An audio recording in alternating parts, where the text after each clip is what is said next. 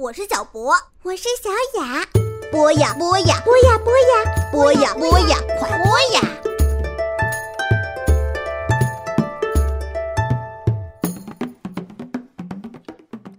大家好，我是常怡，很高兴能在博雅小学堂为大家读我写的童话《故宫里的大怪兽》。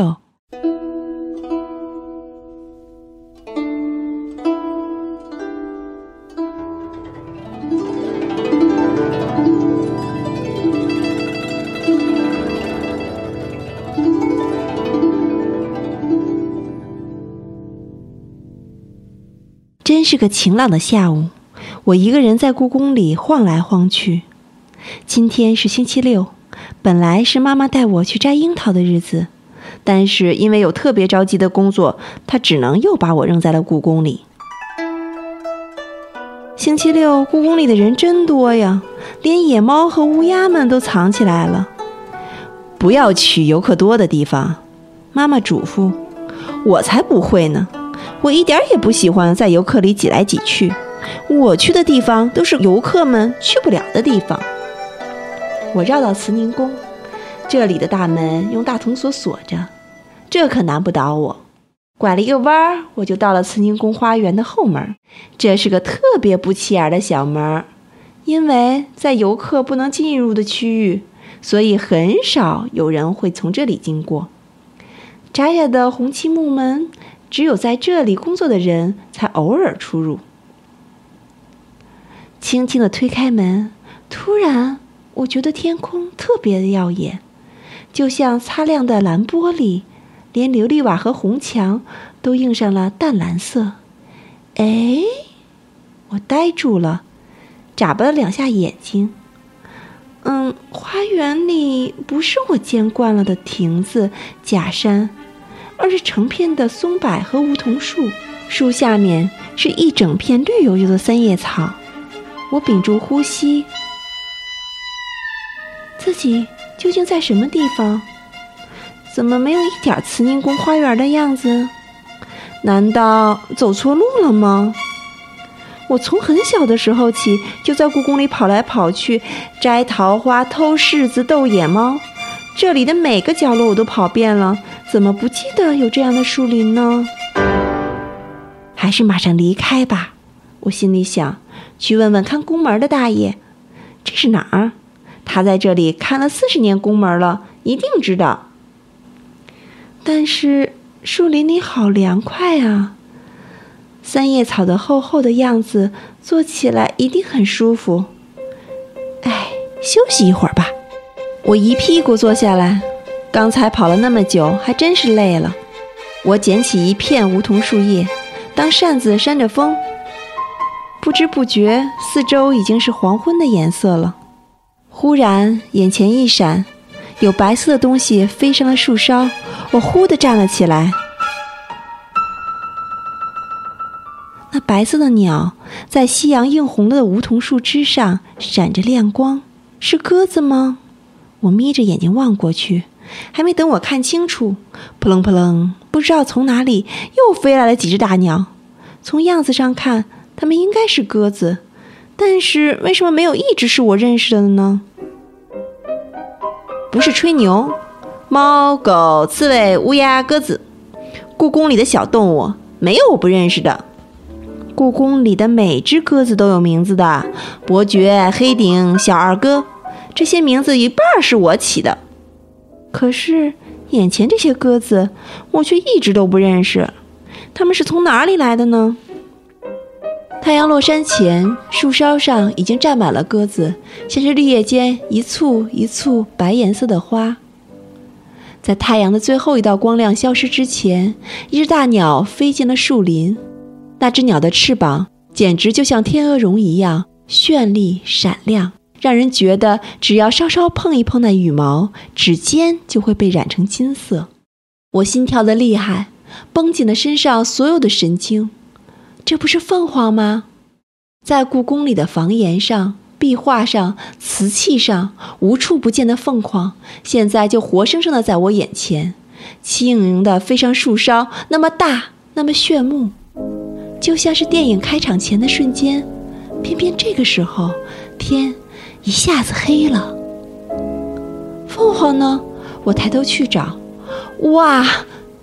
刚才那些看起来普通的鸽子，此时却一只一只亮了起来，像一只只鸽子灯笼，把树林都照亮了。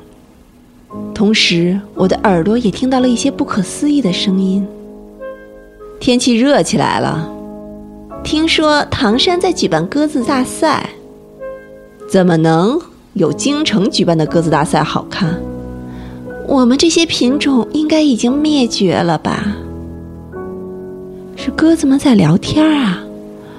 我坐在树下面，看着那些树梢上的鸽子，这样一看，这些鸽子还真的与众不同，都是我没见过的品种。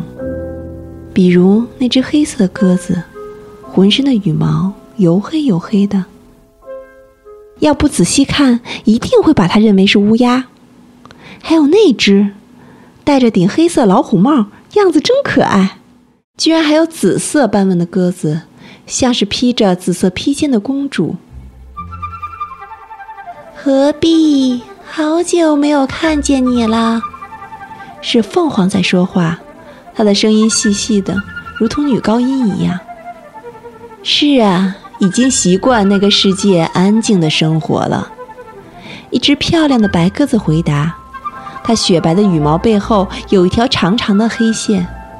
凤凰大人最近好像胖了呢，正在烦恼这件事儿，每天都待在这里，越待越胖。”凤凰唉声叹气地嘟囔道：“还是你们那个世界好，永远也不会发胖。”话是那么说，但是那个世界谁也不想去吧？叫何必的鸽子正这说着，那只戴老虎帽的鸽子就插了进来：“凤凰大人，听说最近故宫里有偷鸽子的贼。”“是啊，那个小偷专门挑警卫午休的时候来，站在红墙外面，用鸽哨把鸽子引出去。”然后拿网子一铺，凤凰大人也没有办法吗？我呀，不知道告诉鸽子们多少遍，红墙外的声音是假的，千万不要信。可是还有鸽子忍不住诱惑飞出去。凤凰摇着头。后来我也实在坐不住了，就好好教训了他一下。怎么教训的呢？后来呢？发着光的鸽子们都围到了凤凰身边。我让龙的儿子朝风变成了鸽子飞了出去。那个小偷啊，看见这么大的鸽子，高兴坏了。可是小偷刚抓住它，朝风就变回了自己的脸，可把小偷吓坏了。鸽子、笼子、网子，小偷都不要了，尖叫着就跑了。凤凰不紧不慢地说：“太和殿上的朝风嘛，那样子可真够吓人的。”可不是，长着比龙、狮子都凶，身上还有翅膀。以前我活着的时候，每次飞过太和殿，看见它都会吓一跳，想想就觉得痛快。那家伙肯定再也不敢来偷鸽子了。还是凤凰大人有办法。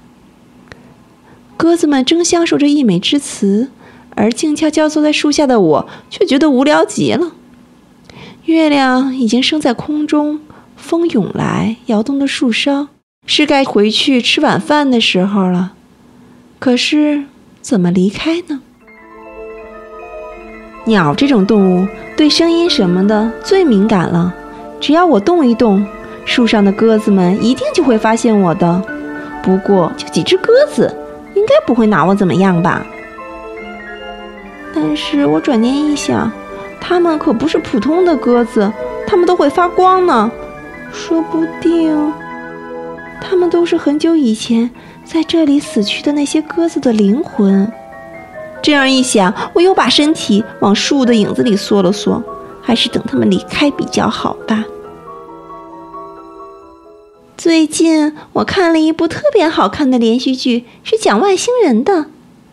凤凰大人现在还是这样喜欢看戏呀？现在早就不看戏了，都看电视。我现在最喜欢看韩国的连续剧。凤凰得意地说：“韩国，是啊，他们那边拍的连续剧可好看了。紧接着，凤凰居然开始给鸽子们讲起来自星星的你，而鸽子们也都听得津津有味。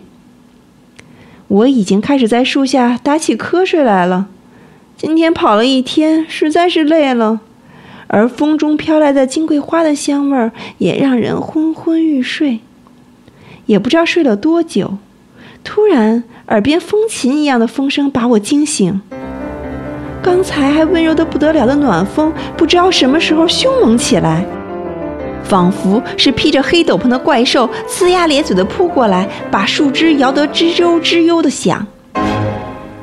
我头顶上的鸽子们也被这种声音惊动了，它们拍动着翅膀，一眨眼的功夫就全部从树梢上飞舞跃起，排成一列，向墨蓝色的天空盘升而去。夜色下，这条闪耀着白光的线，宛如一条旋转的楼梯，一圈圈地旋转着，被吸进黑暗里不见了。周围一下子暗下来，漆黑黑的，看不见五指。刚才还温暖舒适的树林，突然冰冷下来，仿佛变成了一个稀奇古怪的黑洞。细细的听，会有刷刷的让人毛骨悚然的声音。我猛地站起来。可是却完全失去了方向，怎么会什么都看不见了呢？刚才明晃晃的月亮都不知道躲到哪里去了。这下糟了！以前听叔叔阿姨讲的故宫的鬼故事，一下子都浮了上来。不会真的有鬼吧？我快要哭出来了！救命！我扯着嗓子大喊。这时候不管谁听见都好啊。但这种地方真的会有人经过吗？呜，风里传来奇怪的回声，如花腔女高音般一样高亢的风声。谁？我连哭都忘了，呆呆地站在那里。忽然，昏暗的树林里，一道晃眼的金光出现在我面前，是凤凰，凤凰大人！我惊讶的连呼吸都停止了，瞪圆了眼睛看着凤凰。凤凰的眼睛温柔地眨了一下，啊，闪着蓝色光芒的眼睛让我想起了奶奶的眼睛。等回过神来，我已经气喘吁吁地趴在凤凰的背上，跟着它一起冲进墨蓝色的夜空里。凤凰的羽毛像光滑的丝绸一样冰着我的脸颊，我会不会因此被染成闪亮的金色呢？光晃得有点炫目。是亮着灯的故宫的角楼，凤凰在这里把我放下，眼睛却望着远方。我顺着他的目光看过去，鸽子的光点像无数只萤火虫，向上向上的升去。不知什么时候，我们站在了布满星星的天空下面，月亮也重新露出了脸庞。他、他们那些鸽子消失了，我说。站在凤凰的旁边，我的心砰砰地跳个不停。他们回到灵魂的世界去了。说到底，这些不过是故宫里死去的那些鸽子的灵魂呐。凤凰说：“果然是这样。”我点点头。凤凰大人，谢谢你救了我。这个时间，小雨也应该去找妈妈了吧？凤凰扭头看着我：“您认识我？这可让我太意外了。怎么会不认识？一个能听懂动物和怪兽语言的女孩。有一期的《故宫怪兽谈》上，你还是头条新闻呢。故宫怪兽谈，野猫梨花把我也写上去了吗？”我开始担心了，梨花会不会把我捡到神奇耳环的事情也写上去了？要是写了，失主估计很快就会找到我了。如果失去了耳环，我就不能听懂他们的话了，也就不能碰到这么多有意思的事情了。尽管我知道耳环并不属于我，但现在我已经越来越怕失去它了。时间不早了，我必须回妈妈的办公室去了。那我回去了，下次见，凤凰大人。我耷拉着脑袋和凤凰告别，但很快又转了回来。如如果下次想见您，到哪儿能找到您呢？来角楼找我吧，凤凰说。等到太阳落下，故宫里空无一人的时候，如果你想见我，就来角楼吧。您不在太和殿吗？怪兽们不都喜欢太和殿吗？谁会待在那种地方？建筑呆板又没有品味。角楼才是故宫里最美的建筑啊！是这样，我点点头。和凤凰告别以后，我顺着角楼的楼梯往下走。路过一楼警卫室的时候，开着玻璃窗里传来电视机的声音。现在是下班时间，警卫们这会儿应该正在看电视呢。我从窗户望过去，却被吓了一大跳。凤凰大人这趴在另一侧的窗户上，一边看电视一边抹眼泪儿。电视里播放的不正是韩国的电视连续剧吗？可能是情节太扣人心弦了，没有一个警卫注意到窗户上的凤凰。原来是这样啊！角楼和太和殿比，除了美丽以外，对于凤凰大人来说，最重要的应该是能看到电视吧。我小跑着回到妈妈的办公室，办公室的灯亮着，办公桌上放着飘着香味的饭菜，但却没有一个人。妈妈应该还在仓库忙吧。第二天是星期日，妈妈又把无处可去的我带到了故宫。她说：“今天故宫里有一场特殊的展览，展品就是在故宫书画库中沉睡了几百年的宫廷画家们绘制的歌谱。”我跟着游人们一起走进展厅，泛黄的画纸上的鸽子一只只活灵活现。啊，这不是我昨天晚上见到的那些鸽子吗？鹤壁、老虎帽、铁牛、雪花、四块玉、勾眼灰、铜翅鸟、紫玉翅，原来它们都有好听的名字，都曾经是皇帝最心爱的宠物。